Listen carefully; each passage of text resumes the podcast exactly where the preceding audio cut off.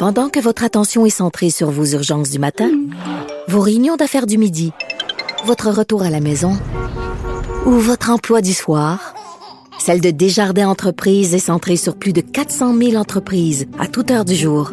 Grâce à notre connaissance des secteurs d'activité et à notre accompagnement spécialisé, nous aidons les entrepreneurs à relever chaque défi pour qu'ils puissent rester centrés sur ce qui compte, le développement de leur entreprise.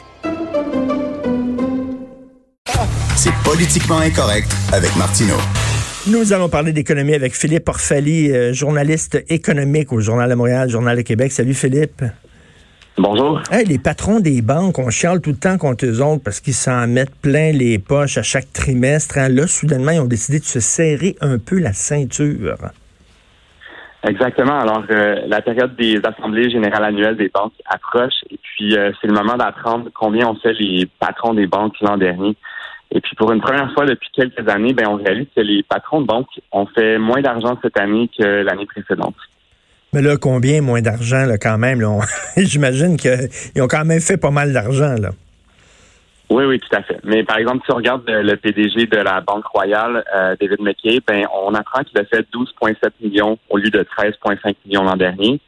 Euh, François Desjardins, qui est à la tête de la Banque Laurentienne, qui passe un mauvais quart d'heure en ce moment, ben, il a fait 3,09 millions au lieu de 3,6 millions en 2018. Et puis, euh, Louis Vachon à la Banque nationale, même si euh, la Banque nationale va quand même très bien, euh, il a fait 7,6 millions l'an dernier comparativement à 8,1 millions en 2018. Donc, un peu partout, on voit qu'il y a des, il y a des baisses à l'échelle de l'industrie. Et quoi, ça, c'est une décision volontaire? C'est qu'ils veulent quoi montrer une bonne image de, de saine gestion?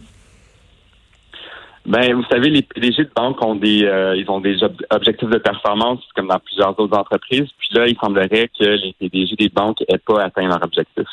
Euh, un peu partout, c'est sûr que les résultats ont été, euh, bon, ils ont été corrects en 2019, mais ça n'a pas été une année éclatante. Alors, dans plusieurs banques, ben, justement, ils ont fait un peu moins bien que prévu. ce qui traduit par peut-être pas une baisse du salaire de base, mais les, fameuses primes de performance qui permettent de, de gonfler le salaire elles ont vraiment euh, baissé cette année. Ben, c'est des bonnes nouvelles parce qu'on se souvient, lors de la crise de 2008, la grosse crise des subprimes, euh, il y, a, des gens qui ont très, très mal géré des grosses institutions financières aux États-Unis et que malgré mm-hmm. tout, même si la valeur de leurs actions avait chuté, même s'ils avaient perdu énormément d'argent, même des fois qu'ils avaient amené leur entreprise sur le bord de la faillite, ces gens-là continuaient à se donner de gros bonnies, là. Oui, exactement. Puis même au Canada, même si on n'a pas eu cette crise financière-là, ben c'est sûr que les patrons de banque font beaucoup d'argent. Ils font beaucoup plus que le travailleur moyen de leur institution financière.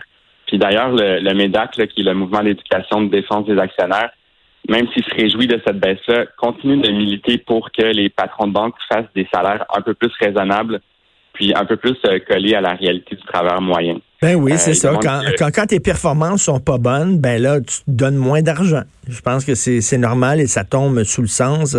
Euh, c'est une bonne nouvelle. Philippe, il y a aussi, le concernant Huawei, là, Justin Trudeau qui marche sur des œufs. Il n'ose pas le dire s'il va ouvrir les portes du Canada au réseau 5G du géant chinois. Exact. Alors, M. Trudeau, là, qui, ça fait plusieurs mois qu'il étudie la possibilité d'inclure Huawei sur les réseaux 5G pour les infrastructures.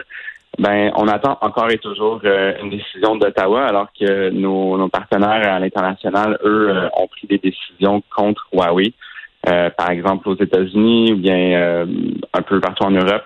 Donc, M. Trudeau, lui, attend, et ça, et ça même si bon l'infrastructure se développe, puis plusieurs opérateurs, que ce soit Vidéotron, Bell ou les autres, attendent ces décisions-là pour pour agir. Il y a un manque de leadership encore, encore là-dessus. C'est quoi? Il veut pas se mettre à dos euh, notre partenaire américain parce qu'on sait que les États-Unis sont furieux contre Huawei. Euh, Washington qui accuse cette entreprise-là d'espionnage. Donc, le Justin Trudeau Trudeau veut pas se mettre Donald à dos, là. Non, c'est ça, mais en même temps, on se demande ce qui prend autant de temps, euh, surtout quand de plus en plus de pays ont exclu Huawei de ces infrastructures-là. Donc, M. Trudeau continue d'évaluer la situation. Il dit qu'il est à l'écoute euh, de ce que disent les Américains puis de ce que, ce que font les partenaires en Europe. Et puis, euh, va prendre la décision qui sera bonne pour le Canada le moment venu. Mais euh, le moment c'est quand on ne sait pas. Puis euh, il dit que la décision est basée sur les faits, sur les recommandations des agences de sécurité. Mais ce qu'il faut savoir, c'est qu'il y a déjà quelques agences qui demandent à, Ottawa, en, fait, qui expriment leur réticence par rapport à Huawei. Ce sera l'armée canadienne ou Élections Canada. Euh, bon, pour des risques d'interférence. Donc, euh, euh, malgré tout ça, M. Trudeau continue d'attendre pour prendre sa décision. Et bonne nouvelle, le studio d'effets spéciaux américain Real FX qui prend expansion dans la métropole et ça va créer 250 nouveaux emplois. Oui, donc Real FX qui est établi ici depuis 2018, euh, il compte environ déjà 200 travailleurs ici dans, le secteur Pointe-Saint-Charles. Euh, c'est un studio qui fait des effets spéciaux pour des films. Euh, de Hollywood, bien sûr. Puis euh, là, ils vont non seulement doubler, mais ils vont, euh, en fait, un peu plus que ça, ils vont embaucher 250 nouvelles personnes pour faire monter à 450 le nombre d'employés ici. Il faut savoir que c'est quand même des bons salaires. on parle de, de postes qui varient entre 70 000 et 100 000 dollars par année. Euh, et puis, euh, évidemment, c'est un secteur qui est très, euh, très en demande à Montréal, donc ça va permettre d'embaucher encore plus de personnes. Ben oui, super bonne nouvelle, c'est parfait. On est rendu vraiment une plaque tournante dans l'imagerie numérique et les effets spéciaux. Merci beaucoup, Philippe. Philippe Orfali de la section argent du Journal de Montréal, Journal de Québec. Merci beaucoup. Parlant d'économie, euh, ben c'est ça, je reviens là-dessus, le GNL, le Warren Buffett, c'est pas rien. C'est un des hommes les plus riches au monde, un multimilliardaire. Le gars, il a du pif, là, il sait euh, où investir. Puis là, lui, ça l'intéressait, euh, ce, ce, gros, ce gros projet-là de gaz naturel, de gazoduc et tout ça au Québec. Euh, il était prêt à investir 4 milliards de dollars. Puis là, il a dit non, non, non. Moi, là, je tire la plug. Il y a trop de tatouinage. Ça niaise trop. Les Autochtones, etc. Puis les, les écolos. Puis il y a toujours quelque chose au Québec, puis tout ça. Il y a un manque de leadership. Puis ça bloque les voies ferrées. Ça bloque les ponts. Le gouvernement niaise euh, au lieu euh, d'employer la, la manière forte et de régler ces situations-là. Regardez, mon argent, je vais aller l'investir ailleurs. Et là, on nous dit, ben, c'est pas si important que ça, parce qu'on a d'autres investisseurs, puis eux autres ne vont pas nous lâcher. Puis je peux comprendre. Puis je peux comprendre la protection de l'environnement, comme je disais tantôt, puis le respect euh, des Premières Nations.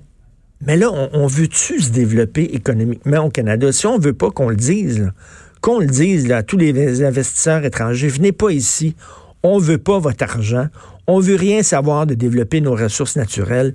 Et je reviens là-dessus, sur cet exemple-là que tout le monde cite, la Norvège. La Norvège, il y avait des réserves de pétrole importantes. Est-ce qu'ils sont dit non, on y touchera pas? Ben non. Ils ont dit, on va exploiter ces réserves de pétrole-là parce que on en a encore besoin, malheureusement. Un jour, on n'aurait plus besoin de pétrole, mais là, on en a encore besoin. Donc, on va exploiter notre pétrole avec les, les gonzillions de dollars qu'on va faire.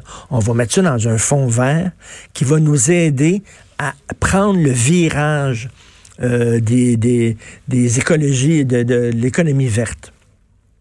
Et ça a fonctionné. Et aujourd'hui, un des pays les plus verts au monde, c'est la Norvège. Ils ont pris ce virage-là, ils ont réussi à développer d'autres technologies grâce à l'argent qu'ils ont fait en exploitant leur pétrole. Et aujourd'hui, ils n'ont plus besoin d'exploiter le pétrole. là, c'est du gaz naturel. C'est quand même pas, là, c'est quand même une énergie qui est relativement propre et là, on dit non, on veut rien savoir, mais touchez pas à nos programmes sociaux. On, veut continuer d'avoir des programmes sociaux. Construisez des belles écoles. On veut plus de ressources euh, pour euh, euh, les enfants maltraités. On veut plus de ressources à la DPJ. On veut plus de ressources dans les écoles, les psychoéducateurs. On veut plus de ressources dans les hôpitaux. Mais on veut pas payer plus d'impôts. On veut pas payer plus de taxes. Puis on veut pas exploiter nos ressources naturelles. Ben, je m'excuse, mais ça fonctionne pas. Ça marche pas. On veut le beurre et l'argent du beurre et le cul du fermier. Ça ne fonctionne pas. À un moment donné, il va falloir, ben OK, on veut plus de rentrée d'argent supplémentaire, on veut pas exploiter nos ressources naturelles, ben tirons-en les conséquences qui s'imposent. Ça veut dire qu'il va falloir couper dans nos dépenses. Êtes-vous prêt à ça? Voulez-vous qu'on mette un, écriteau devant le Québec en disant closed for business.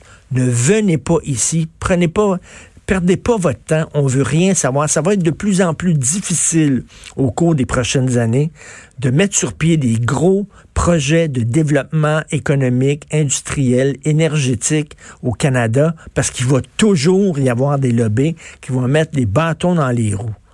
ça devient sacrément inquiétant. Vous écoutez politiquement incorrect.